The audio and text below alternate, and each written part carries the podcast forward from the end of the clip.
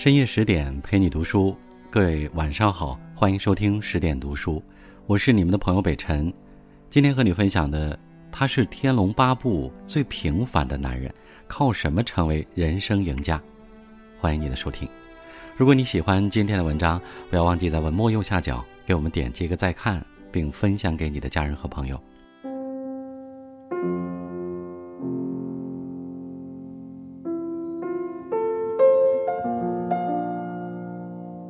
作为《天龙八部》的主角，萧峰让人记住的是他的英雄豪气；段誉让人记住的是他的书生意气。然而，同为《天龙八部》的主角，虚竹则显得平平无奇。论武功，他只会两套入门级的少林拳法；论性格，他是可以搓圆揉扁的软糯个性。唯一有辨识度的是长相。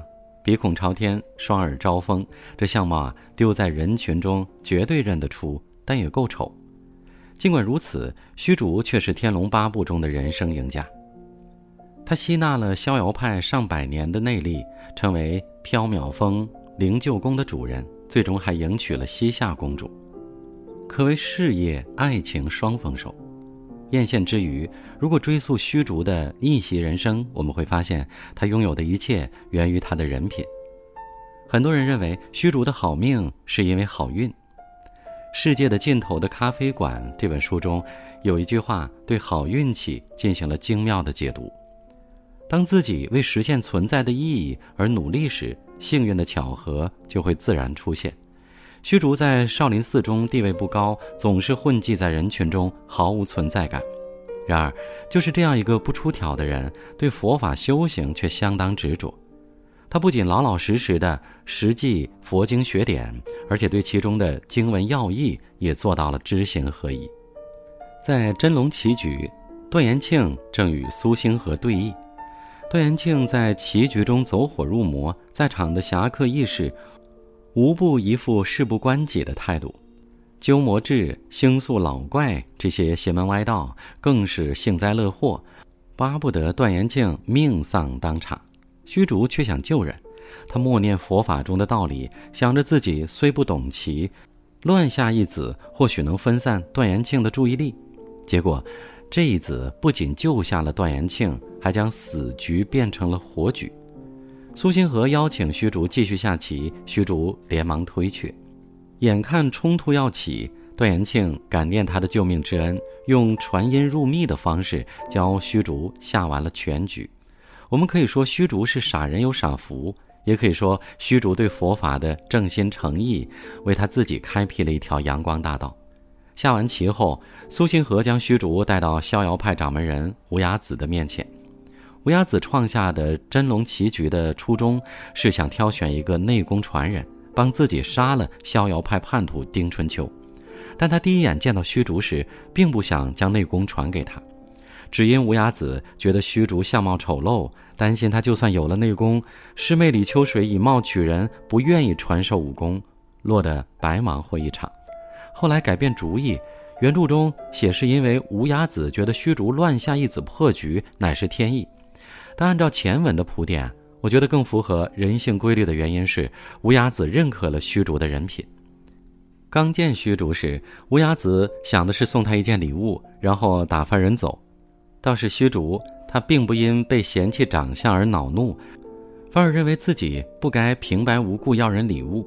在聊天过程中，虚竹察觉了乌鸦子心头压着一件大难事儿。虽不知有多难，但他本着佛度众生的原则，向无崖子表明自己不需要任何好处，也一定会助他一臂之力。此时，无崖子的内心已向虚竹倾斜。无意中，无崖子问起虚竹是如何解开棋局的，虚竹老实的回复是乱下的，毫无粉饰之心。诚恳的言辞瞬间打动了无崖子，无崖子当下决定将内功传给虚竹。是啊。如果是其他人，未必会如此耿直。其他人就算再聪明、再俊朗，破得了真龙棋局，赢得了李秋水的审美，也不一定会兑现他对乌鸦子的承诺。徐世昌曾说：“凡建立功业，以立品德为实基。”虚竹因为人品获得段延庆相助，更是收获了无崖子七十年的内功，完成了人生的第一步逆袭。乌鸦子认为李秋水贪图少年美色，本不确定他是否愿意传授武功给虚竹，但凭借人品，虚竹另有奇遇。因想摆脱天山童姥的控制，三十六洞主和七十二岛主聚在一起商讨对付天山童姥的办法。其中一个叫乌老大的人，事先在缥缈峰上掳来一个哑巴女童，众人打算杀了女童祭旗，既表明与天山童姥势不两立，又想断了彼此的后路。然而虚竹恰在一旁休憩，他不忍女童无辜受累，就在乌老大下刀之际背上女童逃跑。不曾想，虚竹背的女童正是天山童姥。天山童姥威名在外，冷漠孤傲，一向。不好相遇，但是他对虚竹一直轻言有加。表面上，天山童姥总是嫌弃虚竹做人做事过于迂腐，实际上正是因为虚竹恪守佛门清规，天山童姥才会对他卸下心防。后续的剧情中，天山童姥更是亲自传授虚竹武功，让他体内的内力得以充分发挥。这里固然有教会虚竹武功。让他助自己抵御外敌的成分在，但也表明了天山童姥对虚竹的信任。试想，如果你不信任一个人，又怎敢教他武功呢？学会了武功，腹背受敌怎么办？随着时间的推移，天山童姥更是把虚竹当成了自己人。书中有一个细节：天山童姥和李秋水斗法，虚竹劝阻两人，结果不小心吸纳了两人近两百年的内力。此时，王宫冰窖融化，虚竹将两人救到了宫外。前来救驾的灵鹫宫宫女向虚竹行礼。虚竹哪里见过这种阵仗，他忙不迭地还礼。天山童姥不但没有怪虚竹吸纳自己内功，反而怪宫女们不懂礼数，只因他认为宫女们是奴婢，虚竹是自己人。后来，天山童姥知晓自己大限将至，他将把缥缈峰灵鹫宫掌门的位置传给虚竹。对他可谓是爱护备至，除了备受长辈喜欢，同龄的英才也十分愿意与虚竹结交。从前来救驾的宫女口中得知，缥缈峰遭到三十六岛主和七十二洞主围攻，为了平息纷争，虚竹立即赶到缥缈峰。在了解到三十六岛主和七十二洞主备受生死符折磨后，虚竹愿意无条件的帮他们解开生死符。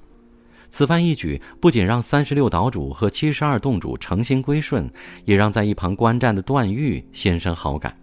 段誉主动上前结交，两人一见如故，干脆结为兄弟，还把不在场的萧峰算在其内。后来，虚竹与萧峰在少室山相遇，萧峰本为自己多出一个结拜兄弟而不解，但他见虚竹能够在自己千夫所指之际站出来，这番赤诚豪性正对了自己的脾性。于是三人正式结拜。孟子曾说：“爱人者，人恒爱之；敬人者，人恒敬之。”只有你真诚待人，用心对人，别人才会同样对你。相比慕容复为了复国，处心积虑地结交天下英才，却频频不能得偿所愿，虚竹靠人品就积攒了武林最牛的朋友圈。在虚竹的故事中，最令人津津乐道的是与西夏公主的姻缘。为了逃离李秋水的追杀，虚竹背着天山童姥躲到了西夏王宫的冰窖。为了虚竹助自己练功，天山童姥逼虚竹破杀戒、破婚戒、破酒戒。被逼得无可奈何时，虚竹说：“小僧为前辈所逼迫，非出自愿，就不算破戒。”天山童姥既从心来，掳来了西夏公主李清露，丢在了虚竹身侧。虚竹和李清露都是二十上下的年纪，正值青春情动之际。冰窖寒凉，两人相拥一处。情到深处时，李清露唤虚竹梦郎，虚竹唤李清露梦姑，缱绻缠绵，一发不可收拾。虚竹能有这样的情缘，是靠天山童姥牵线搭桥，但他最后能与西夏公主结为夫妇，长相厮守，靠的还是自己对感情认真的态度。虚竹初见李清露时，只是一个没有眼界的少林小和尚。虚竹成为缥缈峰灵鹫宫的主人后，他有了权势地位，身边更是美女环绕，但他心心念念的仍旧是梦姑。由于天山童姥没有向虚竹、李清禄透露彼此的身份，对于两人来说，要找到对方可谓是大海捞针。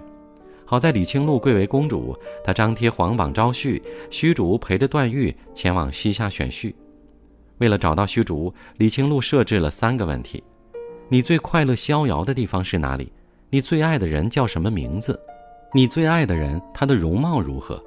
很多人为了与公主接亲，答案处处迎合公主，回答的尽是最快乐逍遥的地方是洞房，最爱的人是公主，公主的相貌天下无双这类陈词滥调。如果虚竹像他们一样，存了攀亲之念，他与孟姑必然失之交臂。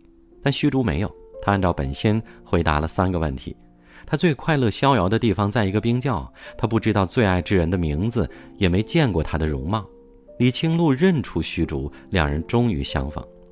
有人曾经说，一个少林小和尚，一个西夏公主，背景相差太大。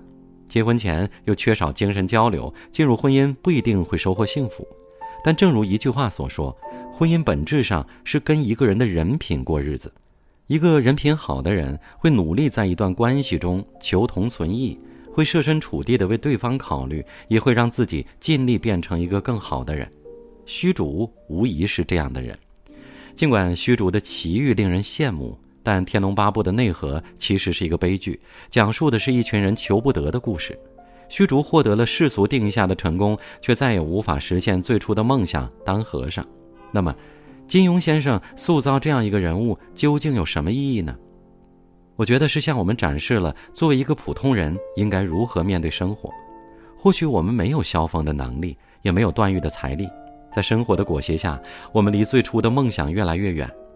但只要我们心存善念，我们依然会收获属于自己的幸福。正如一句话所说：“凡事皆有因果，人这一生啊，到最后是拼人品。”与君共勉。好了，这就是今晚的分享。再次感谢您收听十点读书，我是你们的朋友北辰，我在首都北京问候大家晚安，明晚见。